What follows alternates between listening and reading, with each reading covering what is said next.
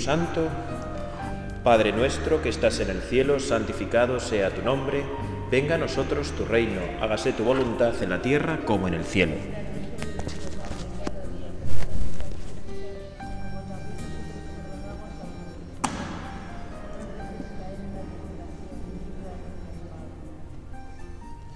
Como os digo, no pensaba hacer esta meditación, pero el otro día en misa, el domingo, me vino varias veces con mucha fuerza y mucha insistencia.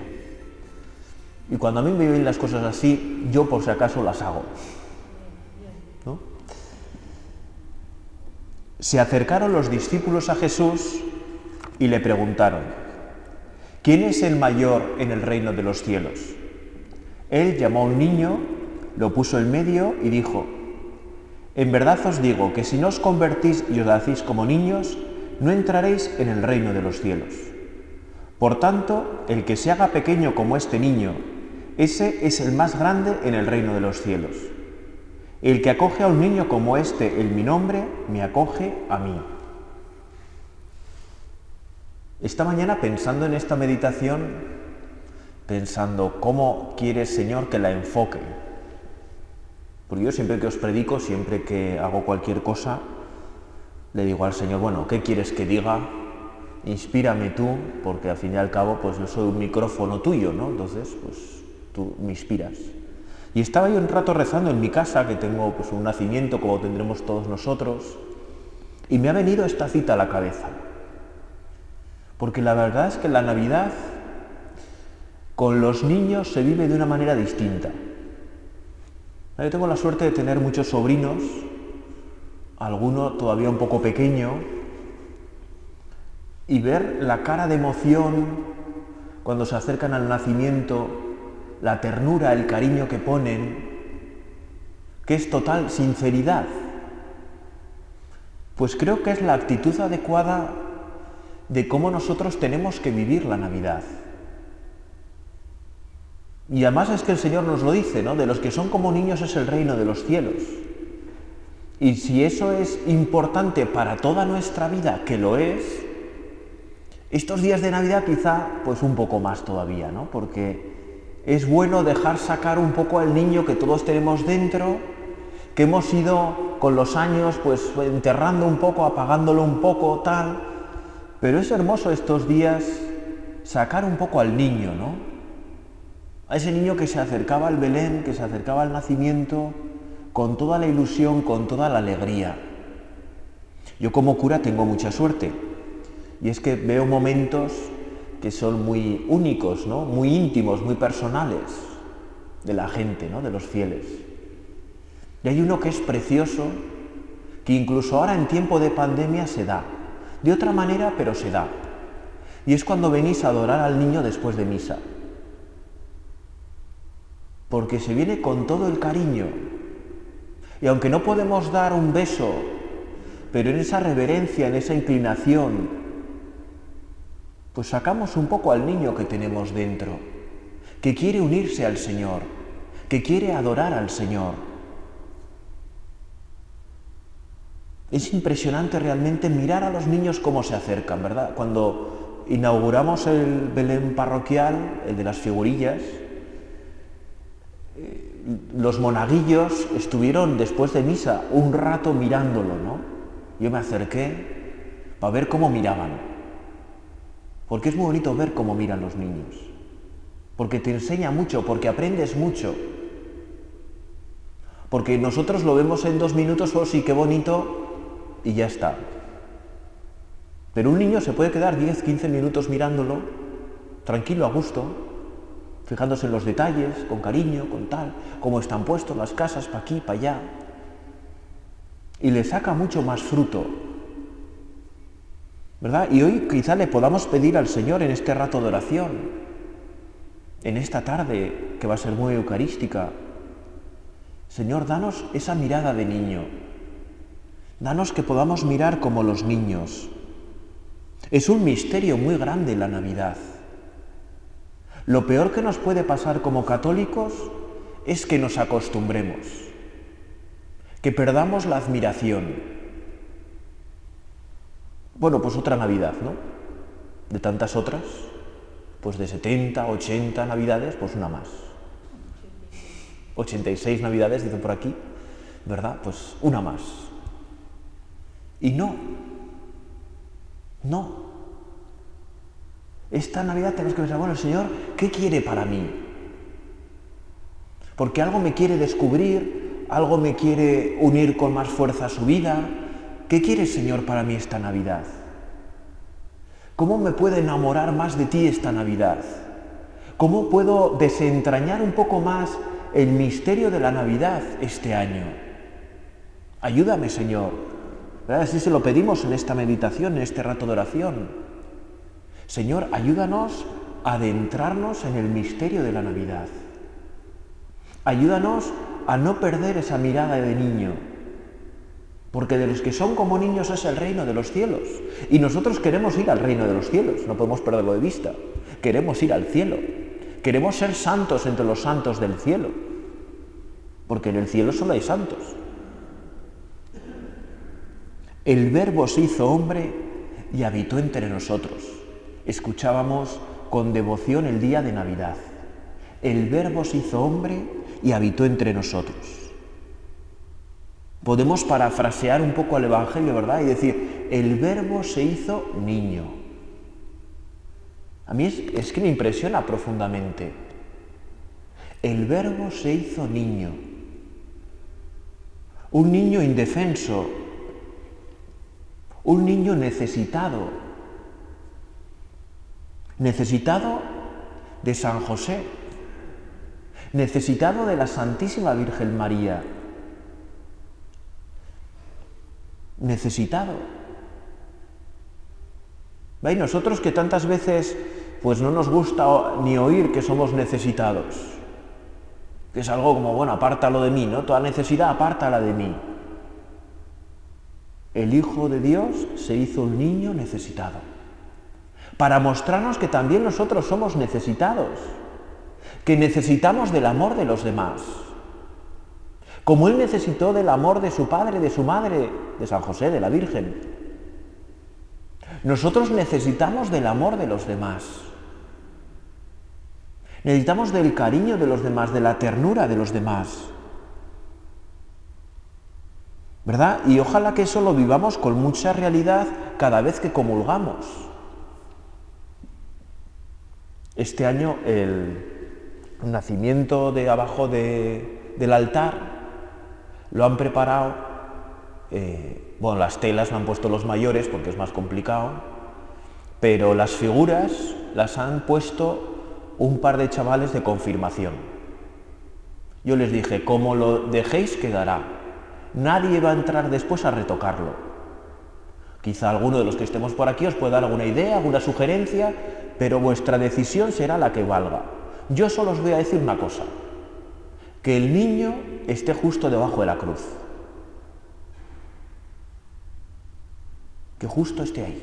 Lo demás, todo vuestro ya quedó precioso, ¿verdad? Podemos rezar por esos dos jóvenes. ¿Por qué el niño debajo de la cruz? Porque me parece precioso el simbolismo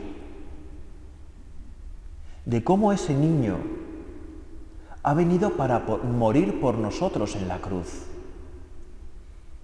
Ha venido para eso. Ha venido para entregarse por nosotros en la Eucaristía. Ese niño que adoramos en el pesebre se hace alimento por nosotros. Eso es lo que indica ya desde su niñez el pesebre, que se hace alimento por nosotros. Y a ese niño que adoramos en el pesebre recibimos en la comunión, le adoramos en la Eucaristía. No podemos separar la Navidad de la cruz de la Eucaristía. Son tres misterios que no se pueden separar. A veces la gente joven, ¿verdad?, te pregunta, bueno, pero ¿qué es más importante, la Navidad o la Pascua? Es como decir, ¿a quién quieres más, a papá o a mamá? Pues, pues, es que son inseparables, o sea, no... ¿Qué es más importante, la Navidad o la Pascua? Es que sin Navidad no hay Pascua. Pero la Navidad toma su sentido profundo en la Pascua de Resurrección, tras la muerte del Señor. Como dice la carta a los hebreos, tú no me dis, tú no quieres sacrificios ni ofrendas, pero me diste un cuerpo. Aquí estoy, Señor, para hacer tu voluntad. Eso es lo que nos dice el niño Dios. Aquí estoy, oh Dios, para hacer tu voluntad. ¿Qué podemos aprender nosotros de la Navidad? Esa actitud del Señor desde niño. Aquí estoy, oh Dios, para hacer tu voluntad.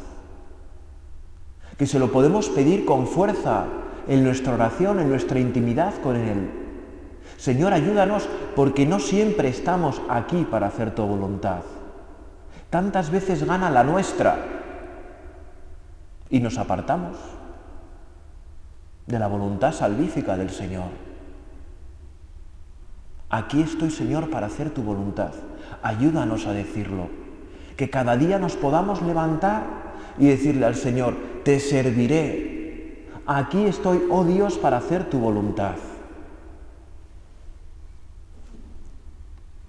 Bueno, estos días de Navidad, ¿verdad? Son especialmente propicios para rezar delante del pesebre. No solamente es decoración navideña, es algo más. No decoramos nuestras casas, bueno, pues porque llega la Navidad ya la cumplimos la tradición y las decoramos. No, no es una cuestión de decoración, es una cuestión de fe, es una cuestión de intimidad con el Señor. A mí, si os digo la verdad, en la sociedad en la que estamos, en el tiempo en el que estamos, que se sigan iluminando todas las ciudades y pueblos por Navidad, me parece el triunfo auténtico de Cristo. Me parece impresionante. Da igual que las ciudades sean más modernas, más antiguas, que luego las leyes, que luego tal, que luego cual. Oye, mira, no se ilumina por nadie más, ¿eh? Más que por Jesucristo. A mí hay veces, ¿verdad?, que personas pues me han dicho, ay, pero da pena cómo no ponen motivos navideños en las luces. Yo siempre pienso, sería igual. Si es que lo que importa no es el motivo de la luz en sí misma, es el motivo de por qué está esa luz ahí. Y esa luz es Dios. Dios hecho niño. Es la Navidad. Fijaros, ¿eh? ni siquiera en las fiestas de los pueblos se transforma tanto un pueblo, una ciudad, se ilumina tanto, ¿eh? Solo en Navidad. Solo en Navidad. Y aunque muchos no sepan darle ese sentido cristiano, es el que es. Y no se le puede obviar. Y para nosotros es una suerte, ¿no? Porque es una forma de tener presencia de Dios a lo largo del día. Porque bueno, ya están encendidas o apagadas, todo el día se ven por ahí las, eh, las instalaciones, ¿no? Y es bonito, ¿no? Decir, bueno, pues Señor, qué bien, qué suerte, gracias. Porque es Navidad, que no se nos olvide. Y además este año Navidad, pues hasta el domingo después de Reyes, bueno, como siempre, ¿verdad? Pero que lo vivamos con fuerza, con intensidad. Hay personas que llega Año Nuevo y piensan que ya se acabó la Navidad. No. Bueno, como digo, ¿verdad? Estos días de Navidad son especialmente propicios para rezar delante del pesebre. Como indica, ¿verdad?, San Ignacio Loyola. Rezar con los evangelios como si presente me hallase. San José María Escriba, un santo del siglo XX, decía, como un personaje más. Bueno, es lo mismo. ¿verdad? Sustituir un personaje y pensar que eres tú, que estás ahí. Es poner la imaginación, que es verdad que como decía Santa Teresa de Jesús, pues es la loca de la casa, ¿no? que tantas veces nos distrae y nos lleva por donde no queremos. Pero San Ignacio, que era un poco más positivo, que estaba un poco más en el mundo, porque no era de clausura, aprendió a poner la imaginación al servicio de la fe a que nos ayude nuestra intimidad con el Señor. Y es muy bonito en Navidad y muy fácil, ¿no? Usar la imaginación para rezar. Bueno, tenemos muchas figuras en un Belén, ¿no? Si os acaban las ideas, vais al de atrás y ahí tenéis un montón de figurillas. Para imaginarte que eres una de ellas. No faltan los pastores nunca en un nacimiento, los magos de Oriente, los pajes, el buey, la mula, algún corderillo, las lavanderas, la estrella, por supuesto, ¿verdad? El ángel anunciador, que nos une de una manera espectacular con el cielo, ¿no? Con la alegría del cielo. Claro, es una cosa sorprendente, ¿no? Porque en Belén, pues nadie se enteró del nacimiento del Mesías. Pero en el cielo era la gran fiesta de que había nacido el Mesías. Y así aparece ese ángel que les anuncia a los pastores y luego una legión del ejército celestial que se ponen a cantar a coro y que los pastores los ven. Y que luego, claro, van corriendo y cuentan asombrados todo lo que han visto en esa noche. Porque el cielo se les ha abierto y son capaces de contemplar la alegría del cielo. Y mientras que aquí en la tierra, pues se han enterado ellos y poco más, en el cielo hay una profunda alegría. Cada vez que se celebra la Santa Misa en el cielo hay una profunda alegría. Bueno, así lo rezamos, ¿no? Cuando llega la consagración, nos unimos a todos los santos, arcángeles, querubines, serafines, dominaciones, potestades, que están en el cielo adorando a Dios. Y en ese canto del Santus, del Santo, nos unimos a la alegría del cielo. Por ese momento sublime, que se realiza como en Belén, sin que muchos se den cuenta de nada. Muchos siguiendo con su vida. Aquí hay varias misas entre semana, la gente sigue con su vida y unas 20 personas nos enteramos de la grandeza de lo que aquí está ocurriendo. Los domingos un poco más. Bueno, pues como un personaje más, ¿no? como si presente me hallase en el Belén. Con razón decía Lewis, ¿verdad?, el escritor inglés converso, que una vez en un establo estuvo dentro alguien más grande que el mundo entero. ¡Qué maravilla! Esas frases célebres de los grandes escritores cristianos de la historia que nos dejan impresionados y que es verdad. En una ocasión, en un establo, hubo dentro alguien más grande el mundo entero. Y si eso lo llevamos a nuestra comunión sacramental, cada vez que tú y yo comulgamos, dentro de nosotros hay alguien más grande que el mundo entero. En nuestra parroquia, en el sagrario, hay alguien más grande que el mundo entero. Y tú y yo podemos venir a hacerle compañía siempre que queramos. No, no hay disyuntiva. No, pero se puede rezar en la calle. Sí, gracias a Dios. Se puede rezar donde queramos. Hasta en el bar. Pero claro, al lado del sagrario, pues tiene una fuerza especial. Claro.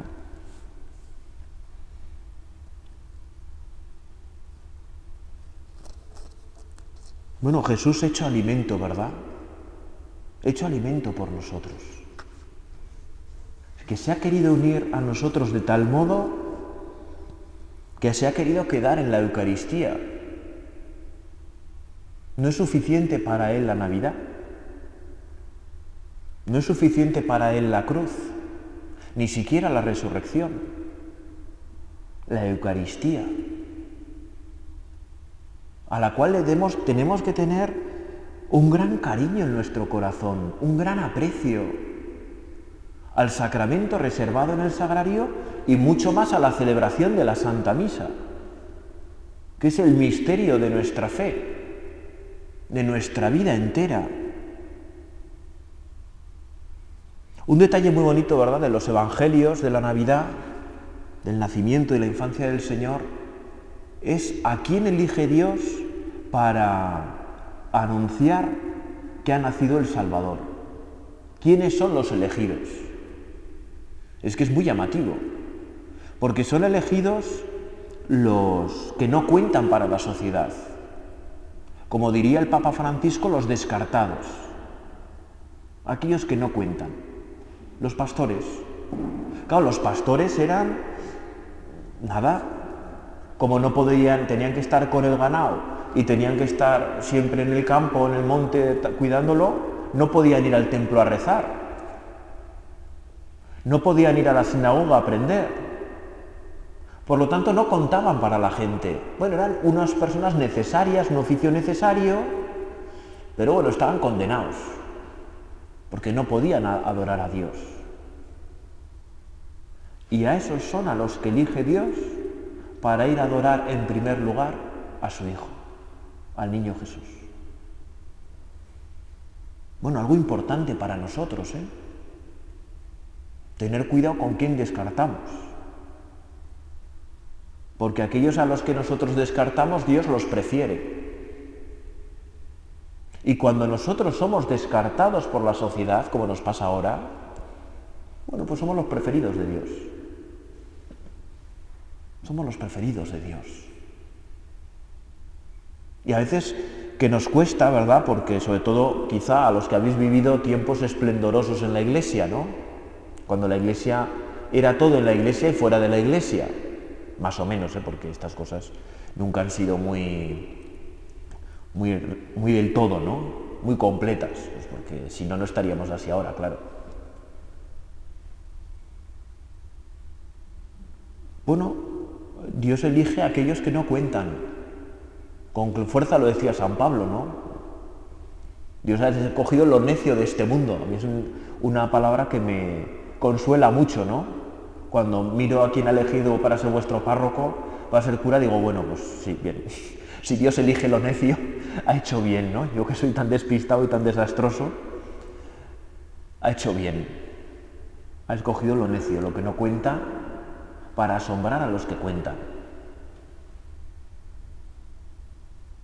Bueno, esos pastores que dejan todo para ir a adorar al niño, los primeros. Y claro, nosotros lo solemos representar pues limpios, tal, pero bueno, pero no, no estarían muy probablemente así. Pues como les pilló, fueron de noche, pues sin duchar, ¿no? Se ducharía todo el mundo poco, pero, tocaba de estar con el ganado, pues... Pero inmediatamente dejan todo y van a adorar al niño. Le podemos pedir hoy al Señor, darnos, danos Señor esa diligencia, esa presteza, para ir a adorarte rápido, para que nada nos frene. Que no nos quedemos un domingo sin ir a misa sin motivo. Hombre, si estamos en la cama con fiebre, pues sí, evidentemente, ¿verdad? Pues no vamos a poder ir. O nos han confinado, ¿no? Ahora que, que es el motivo principal, pues evidentemente. Pero que no nos entre la pereza, que tengamos ese deseo grande de estar contigo los domingos y cada día, bueno, otras figuras, ¿verdad? Son los reyes magos, que son sorprendentes realmente. ¿eh? Tres personajes que llegan de diversos lugares del mundo, porque no son los tres del mismo sitio. Melchor es caucásico, pues de por aquí. Gaspar eh, saudita, arábigo, y Baltasar, pues de África.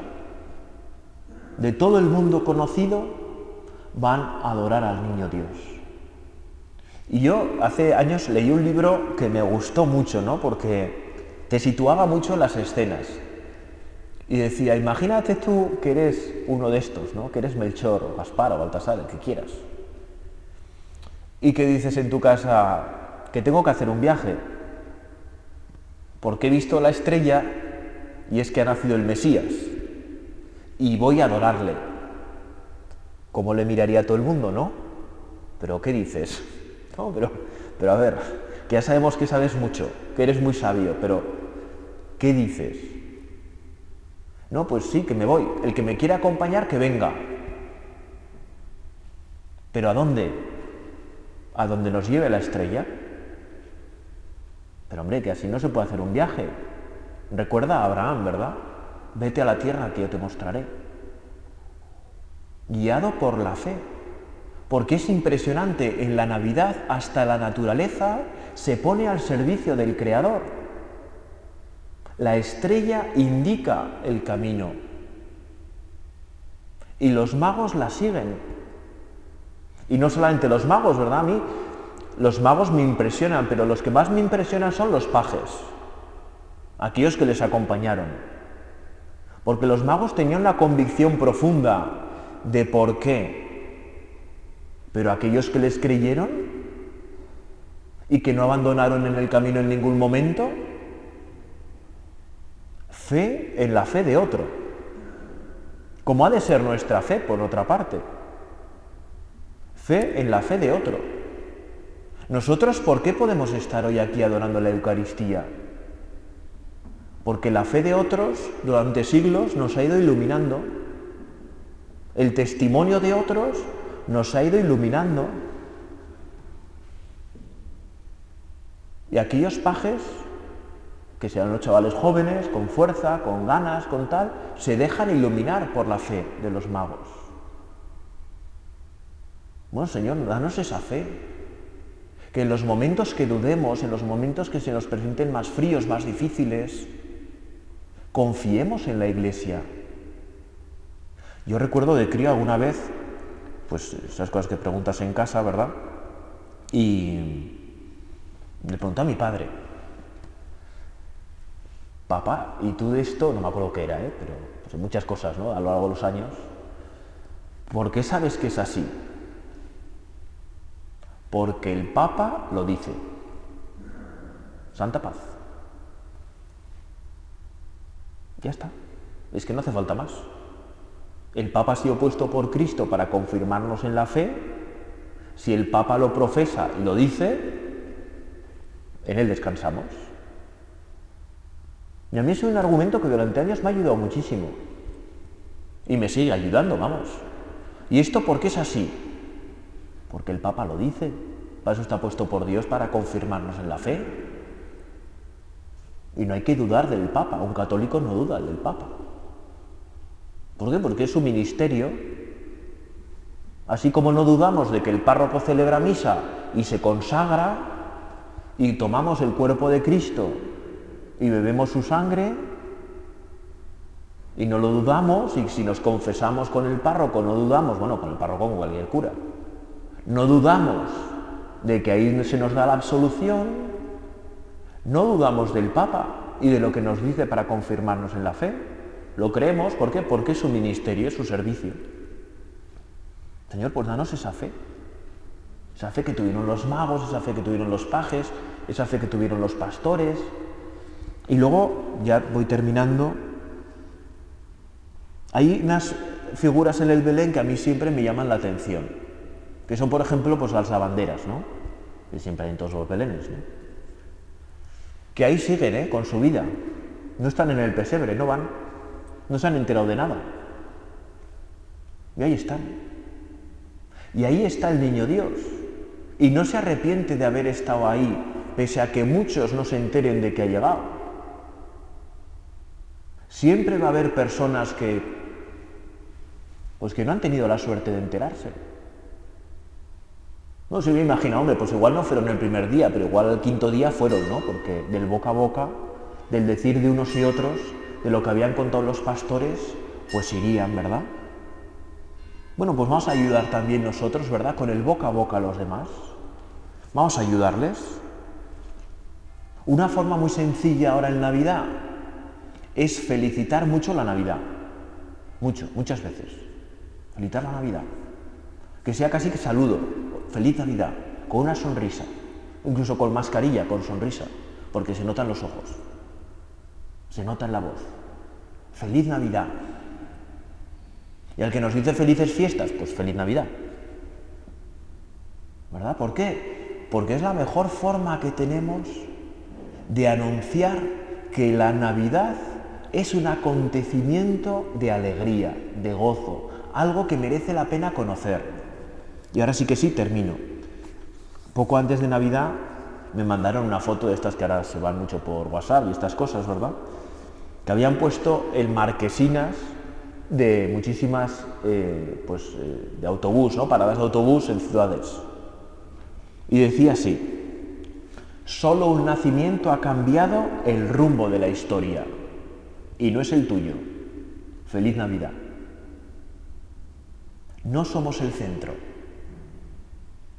La Navidad nos enseña que no somos el centro, que el centro es Jesucristo, que nuestra vida marcha bien cuando en el centro de nuestros pensamientos, en el centro de nuestras obras, de todos nuestros quehaceres, ponemos a Jesucristo.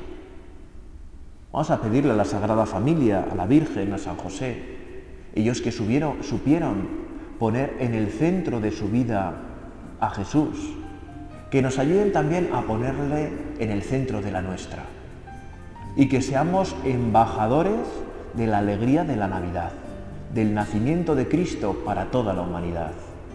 Dios te salve María, llena eres de gracia, el Señor es contigo. Bendita tú eres entre todas las mujeres y bendito es el fruto de tu vientre Jesús.